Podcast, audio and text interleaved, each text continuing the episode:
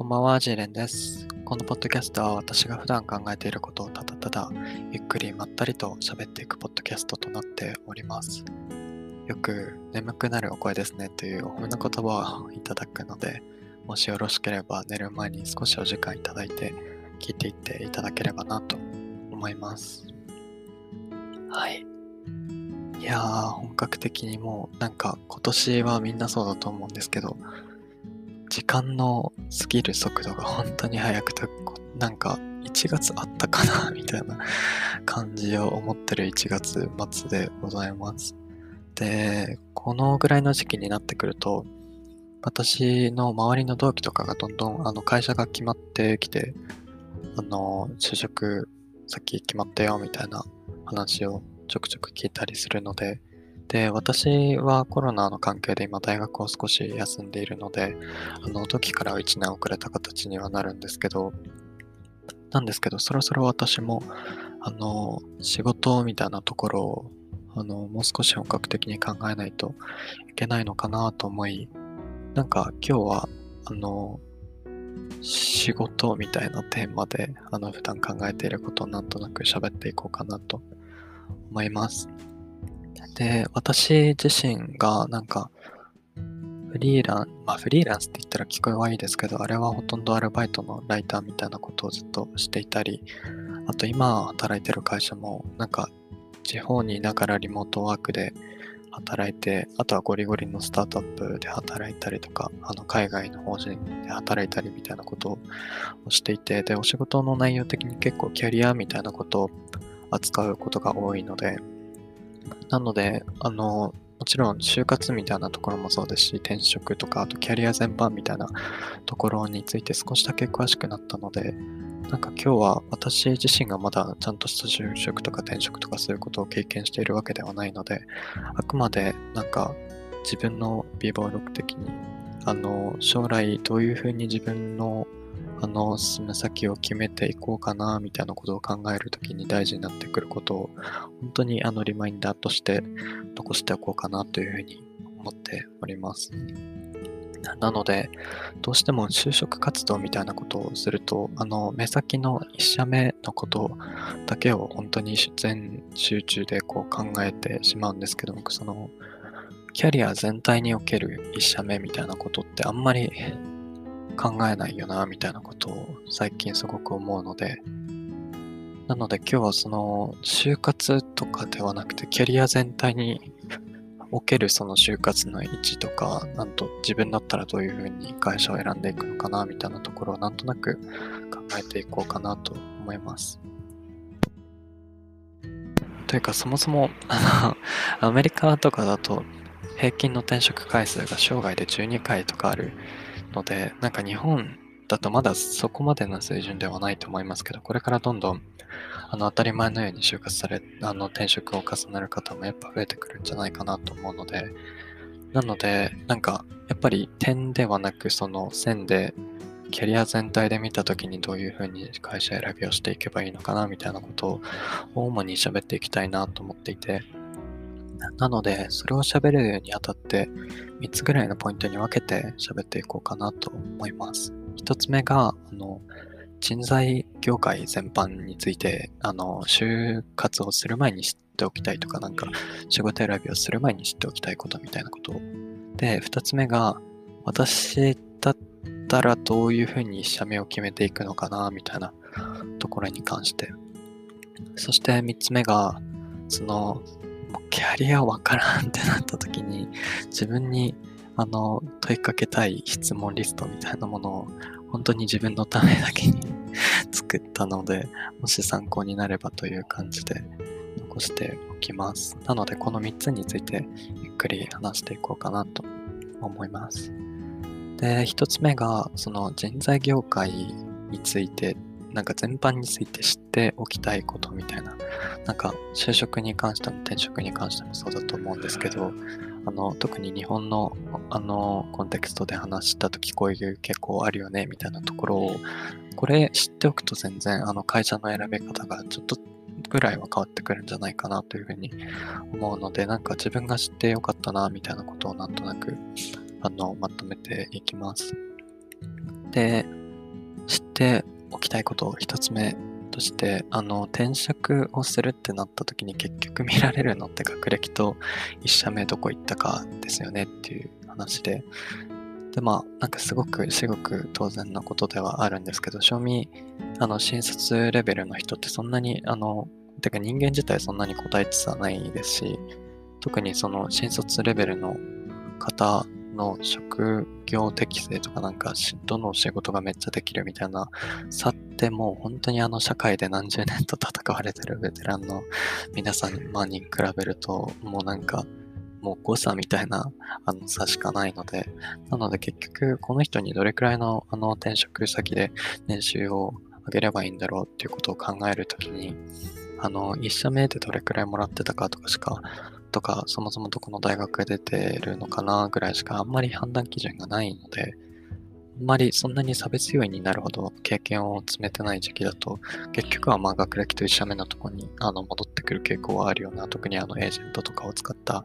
転職活動になってくると。で、この転職活動エージェントとか転職絡みでもう一つが、あの、バツ1まではいいけど、バツ2、バツ3みたいなことになってくると辛いよねっていう話で、なんでいきなり結婚の話なんだみたいな ことだと思うんですけど、あの、バツ1っていうのがその会社を1回辞めるところまで、なんかもう会社と結婚みたいな なんかよく転職系はあの結婚とあの合わせて費用やるんですけど、あの、なので1回離婚するところまでは全然 OK なんですけど、バツ2、バツ3ってなってくると、どうしてもまあ当たり前ですけど、この人すぐに辞めちゃいそうだなって思われてビビられてしまうっていうのがあって、特にエージェントを使うってなると、年収の20%から30%ぐらいを紹介料として払うので、なので、もうなんか3、400万とか、もう4、500万みたいな人を雇ったらもうかなりの額を紹介料としてエージェントさんにお払いするわけな、支払いするわけなので、ってなってくると、普通に短期離職されてしまうと経営的にも厳しいなっていうところはかなりあるので、なので、あの、バツ1までは基本的にそこまで問題はないんですけど、バツ2、バツ3の人は結構、あの、その仕事を変えるっていう市場の構造的にちょっと厳しいものがあるよねっていうところですね。で、次が、あの、年収は本人の優秀さよりも業界で決まるっていうところで、なんかこれに関してももう、なんか Google で業界別平均年収ランキングとかで検索するとすぐにわかるんですけど、同じ業務をしていたとしても、やっぱりあの、その業界ごとに一人が出せる生産性みたいなのも全然変わってくるので、同じ人事をしていたとしても、ブライダルとかの業界で人事をしてますみたいな人と、IT 系のゴリゴリのコンサルでやってますみたいな人ってもう全然あの、もらえるお給料が当然なんですけど違ってくるので、なので、ここの部分は、なんか私の年収今低すぎみたいな感じになったとしても、それってあんまり本人の優秀さによって決まってるものではないので、逆にこれをなんか逆手に取れば、あの一つの業界で、その職務的に例えばエッジェンジとか営業を極めましたみたいな人が、あの、そこでうまいことを極められて、で、あとは業界をこう横転というか、横軸にこうずらしていけば、あのその自分が持った経験を手土産に他の業界に行けるわけなので、そこであの最初の数年は全然あの年収とか求めないでいって、で、後でその経験を換金するみたいなことが、やっぱり可能にはなるかなと思うので、なんかここもなんか知っておいてよかったなという点ではありました。で、あと最後になるんですけど、この知っておきたかったポイントの最後として、あの、異業種に行きたいのであれば、本当に長屋で行きたいですよねっていう話ですね。例えばその営業からエンジニアになりたいですとか、マーケティングの仕事をしたいですみたいなところとか、デザイナーになりたいですみたいな何でもいいんですけど、あの、やっぱりその全く違う業種をやろうと思うと、どうしても最初は育成期間みたいな部分がどうしてもあるので、まあ、仕事しながら慣れていくっていうところにはなっていくと思うんですけど、ってなると、その、いわゆる第二新卒と言われる期間に当たるのが本当に会社によりけりですし、あとその方がどれくらい、何歳で大学とか学校を卒業されたかみたいなところにも依存するんですけど、大体はあの育成をしていただける期間っていうのが25から7ぐらいまでで決まっているので、それを超えると、だから超えなくても、あの、どうせ育成するんだったら、若い子に、その、社員のリソースとか、あともう、を割いた方が全然費用対効果は高いよねっていうところになってくるので、もう年を重ねれば重ねるほど、なんか、全くゼロから育成するみたいなところに対しての会社の経営的なインセンティブってなくなってしまうので、なのでどうしてもなんか別のことをしたいってなると、もうなんで自分でめっちゃ勉強するかどこかにあのお金を払ってちょっとの知識をつけるかみたいなことをしないといけなくなるので、どうしても学習コストが高くなっちゃうっていう点に関しても、あの若いうちにやるといろいろあの お得に変え、あのキャリアを変えやすいですよねっていう部分はあるなと思い、ここもなんかこういうキャリア全般みたいなところを扱ってて、ああ、確かになととても思った点でした。はい。なんでこれを、ここら辺があの、私が知っておいてよかったな、みたいなキャリアのお話で、なのでこういうのを全部踏まえて次のお話がなんか私だったらどう一社目を選んでいくのかみたいなところを少し考えてみたので、なんかこれも本当に参考程度というかお気持ち表明といいますか、本当にあの100%主観で私だったらどう選ぶかは考えてみただけなので、っていう感じですね。なので、結論から言うと、すごく優秀な上司のいるところに行きたいなというふうに 思っていて、めちゃくちゃざっくりしててあれですけど、で、プラスアルファできれば、あの、伸びてるところ、会社でも業界でもいいんですけど、伸びてるところの優秀な上司の下で働くのがいいなというふうには思っています。で、これに関連してなんか理由が3つぐらいあるので、それもなんか簡単に説明していきますね。で、1つ目が、その20代はやっぱり専門性をゴリゴリあの上げていかないと辛いよねっていう話で、あの、専門性って極論勉強すれば誰でも手に入るものではあるなというふうに思っていて、でも、これだんだん、あの、年を取ると身につけるのが大変になってくる、あの、勉強するの大変になってくるので、あと、さっきもあの、第二新卒みたいな文脈でお話したんですけど、あの、教育がなくなってくるので、極端に学習コストが高くなってきてしまうっていうのはやっぱりあるので、ってなると、その20代のうちで専門性の部分をちゃんとある程度身につけることができないと、その30代にあのこういう専門性を持ってるこの人だからお任せしたいみたいな特有のお仕事みたいなのが回ってこなくなるので、ってなってくると、まあなんか割と誰にでも頼めるお仕事みたいなのをずっとずっと30にも40にもなってってもやるっていうことが続いてきてしまうので、ってなると、どうしても、まあ割と、あの、替えがめちゃくちゃ効くお仕事みたいなところになってしまうと、あまり、あの、いいお給料ももらえなくてみたいなことになるので、なので、あの、キャリアの人が、あの、よく言うのは、あの、20代は専門性で、30代は経験で、40代は人脈だ、みたいなことを言うんですけど、なので、なんか徐々に、やっぱり20代のうちはゴリゴリに、あの、自分はこういうスキルセット持ってますみたいな部分に全振りしないといけないなというふうに思っていて、メディアはなんかもう、現代はこの時代だみたいなことを 言って、なんかすごく一人でもできるようになれみたいなことを言うと思うんですけど、なんかゴリゴリにあの、人から教わってやった方が、の専門性を身につくので、なんかそれが次に、その優秀な上司の元でみたいなところの理由の2つ目なんですけど、その、やっぱり優秀な上司に勝るその専門性を身につけるための道はないなというふうに思っていて、もうその業界のそのトップクラスのところでひたすら戦い続けてる方ってめちゃくちゃやっぱり勉強もしてますし、過去の経験もあっていろんなトライアンドエラーをやってっていうところで来てるので、それを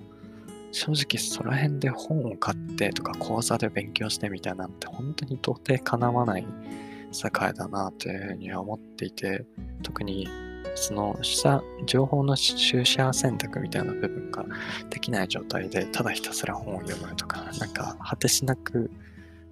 どうせなんか身にならないというか、骨組みもないところに血肉をつけるような作業に近いなというふうに思うので、なのでやっぱりすごく優秀な方から直接学べる環境ほどなんかいい専門性を身につける環境はないなっていうふうに思いますね。なので逆にこれはあのフリーランスとか、あとはなんか副業でちょっとあの本業と別に細かい作業をしてますみたいな感じの働き方をしてると、どうしてもあのスキルを盗むっていうことができなくて、全部独学でやる感じで、しかもそんなにお金払いもめちゃくちゃいいわけではないので、なんかすごく労働集約的に、なんか誰でもできる作業を黙々とやってて、スキルも別につかなくてみたいな、すごく悲しい未来がなんかあるかなというふうには思ってるので、なので、できる限りその盗める相手がいるところにいるのは本当に大事だなというふうには思っています。あとはなんかこれに付随して、なんか仕事選びみたいなことになると、よく、あの、大手かベンチャーかみたいな、あの、枠組みで話をするようにはなるかなというふうに思ってるんですけど、別に、あの、大手だろうがベンチャーだろうが、どこの会社に行こうが、あの、誰が入っても回る仕組みがある程度整ってしまってるところっていうのはあんまり上司から盗むあの余地がないのであんまりよろしくないのかなというふうに思っていて、本当にあの、それこそなんか大手の本当に大きいとか、多分マニュアルとかがすごい整備されてて、本当に誰を入れてもある程度回るっていうところはあると思いますし、で、ベンチャーだからといって、あのマニュアルが整ってないかと言われると、本当に会社それぞれで、なんかひたすら労働集約的な事務的な作業を、あの、やるベンチャーみたいなところも全然あるはあるので、なので、あの、なんかそういう対立構造、なんか二項対立と考えると全然考えやすい気はするんですけど、なんかそれよりかは、あの、ちゃんと、あの、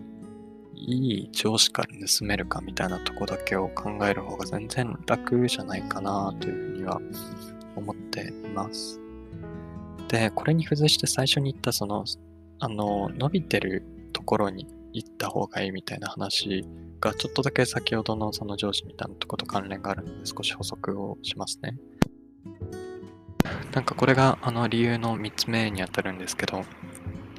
その、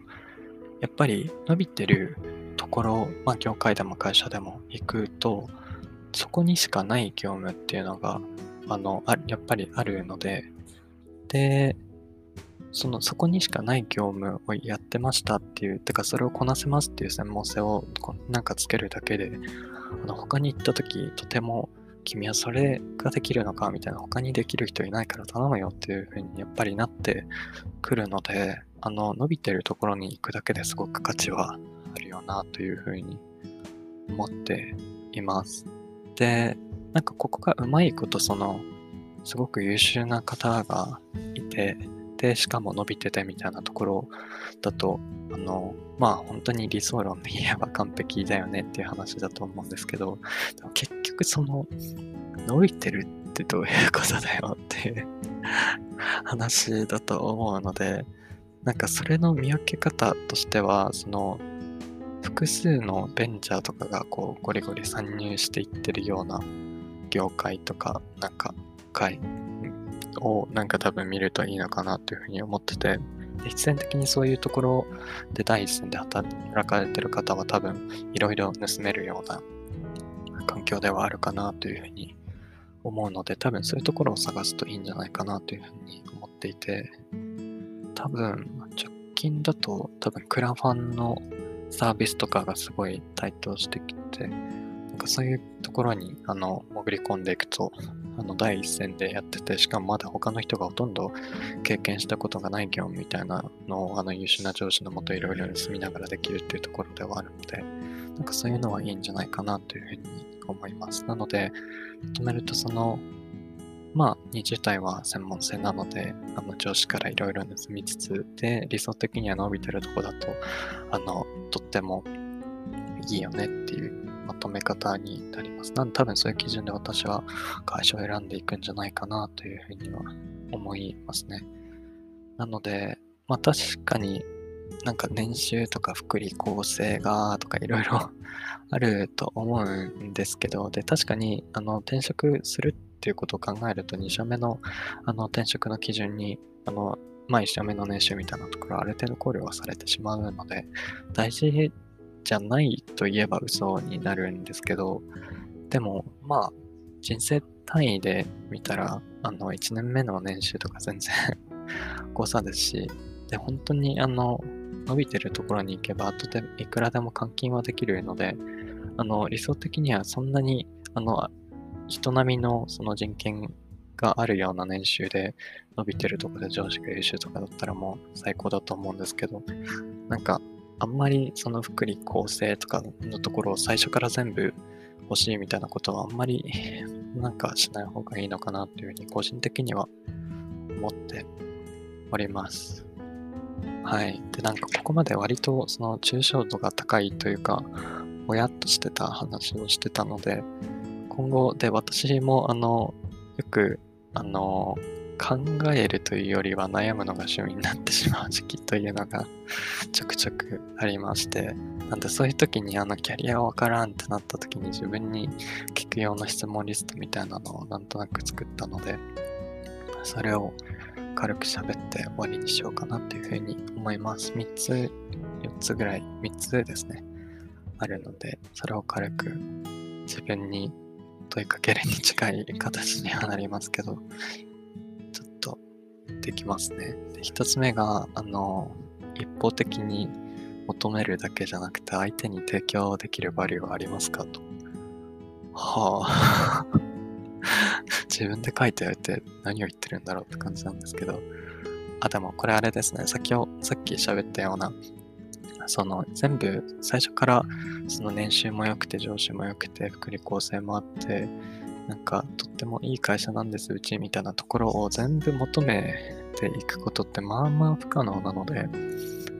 なのでどっかはまあ必ずまあ最初はトレードオフになってしまう部分はあるのでその完璧な会社とかを最初から求めていくのは違うし逆に自分が全然完璧でもないしバリューもないのにそんな 会社に、例えば、じゃあもう Google みたいなのがそのみんなが言う完璧な会社なんだとしたら、そこに提供できるバリューないのに入れてくれって言って無理なので、どっかであのトレードオフをしつつ、そこに見合うようにならないといけないので、もう新卒の段階でもなんかいろいろ求めすぎるのは本当に破綻してしまうから良くないよなっていうところで、あの、ちゃんと自分が相手にバリュー提供できますかねみたいなところは考えたいですねっていうのが一つ目の質問でしたね。で、二つ目が、その、自分が働く直下の上司は、あの、尊敬きますかね？っていうところで、今日もこれも本当にさっきのおさらいみたいな 感じにはなるんですけど、極論、あの、その上司が、のもとで働いてたら数年後にその上司と同じぐらいのスキルセットになるような感じはするので、特にそんなに他から転職をしてたような人とかじゃないとしたら。なので、あのまず、やっぱりそこの上司がなんか本当に尊敬できるか、その人のもとで1年2年とか全然働きたいかと思えるかはかなり大事だなというふうに思ってて、あの、障害年収の伸びの3分の2はキャリアの最初の10年で起こるっていうふうに言われていて、なので、本当に20代から30代の前半みたいなところでほとんど、あの、自分の年収とかがどれくらいに収まってくるかっていうところの大まかな方向性ってやっぱり決まってしまうので、なので、自分のその20代とか30代前半の時間を、その上司のもとで過ごしても、自分は後悔しないかなみたいなところは割と大事かなというふうには思っています。で、最後の質問として、その自分がやりたくないこととか、得意なことを言語化できてるかみたいなところですね。なんかこれもあの、好きなことで生きていくみたいなのがすごく流行った時代ではあると思うので、でもまあ、本当に1割ぐらいの方にとっては多分そういう考え方でいいと思うんですけど、9割方の人にとっては、このやりたくないこととか自分の得意なことを知る方がもうずっと大事だと思うし、キャリアの最初の数年ぐらいはそれを言語化するために使う期間って思うぐらいがちょうどいいのかなというふうに個人的には思っています。っていうのもやっぱりなんかあの、ネガティブバイアスとかよく言うんですけど、あの私らもどうせ極論あのエンジン類なので、あのお猿さんなので、あの、やっぱポジティブなものってすぐなれるんですけど、ネガティブなものって自分たちのあの生存に関わってくるので、あんまり慣れないようにはなっててるなっていうふうに思っていて、なので結局好きなことをやろうと思っても、あんまりいいことがないなと個人的には思っていて、なんか好きなことって、まあ、やってるとまあ嫌なことも一緒にやんないといけないし、あと仕事って割り切るみたいなことができないので、私、このなんか、これ本当に好きなのかなみたいな風に迷ってる間に仕事って割り切ってゴリゴリやってる人たちが、のスキルをつけていったりして、だんだん差がついて、さらに自分これ本当に好きなのかなって悩んだりするみたいなこともありますし、あと何より好きイコール稼げるっていうわけではないので、好きで得意だったら多分稼げると思うんですけど、なんか別に好きイコール稼げるでは本当にないなっていうふうに思っていて、なんだろう、例えば、私蕎麦がとても好きなんですけど、あの、いくら蕎麦が好きだからと 言って、蕎麦屋さんってそんなにめちゃくちゃ稼げるわけでもないですし、で、私早起きとかが苦手なので朝からそば粉を打って みたいなことが多分きっとできないので、だったら、あの、好きなこと、あの、自分の得意なことを先に優先してやって余暇の時間とお金で、あの、日本中のそば巡りをしますみたいな方が全然多分ずっとそばを好きでいれるんじゃないかなというふうには思うので、なので、その点に関してやっぱり自分のやりたくないこととかネガティブにストレスを感じるものとかを本当に全力で避けていって、で、で、まあ自分が得意なこととか、まあなんとなくやってたら楽しいみたいなものを徐々に徐々に分かっていくことの方が大事だなというふうに思っています。あの、転職、転職、あの、これは私の神から与えられし仕事だみたいな感じで思う人のメンタルって本当になんとなくやってたらなんか楽しくなってきたみたいな部分。なんだ、極論、あの、ストレスを感じないところで、どんだけあの時間を突き込んで、なんかこれはもう自分の職業だ、こう自分をなんとなくそっちの方向に寄せていくみたいな側面もあの絶対あると思うので、なんかそこにたどり着けたらいいなと思うので、最初のキャリアの数年は、ここの、あの、自分の特性とか得意なこととかやりたくないことみたいなことをどんどん言語化していくのに使えたらいいなというふうには思っています。はい。だいたいこんな感じが最近、あの、お仕事どうしようかなと少し、あの、悩みながら思ってたことですね。なので、これから私も本格的に多分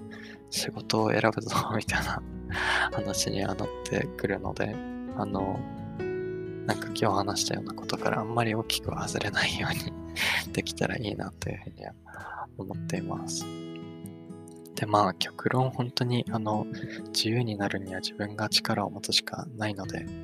あの30、40ぐらいであのいろんなものを自分で調整できるぐらいの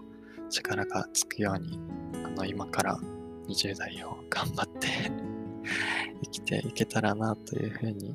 思います。はい。というわけで、なんか多分将来の私が聞いたら何を言ってるんだってなる 気しかしないんですけど、今日もこれぐらいで終わろうと思います。ではでは、おやすみなさい。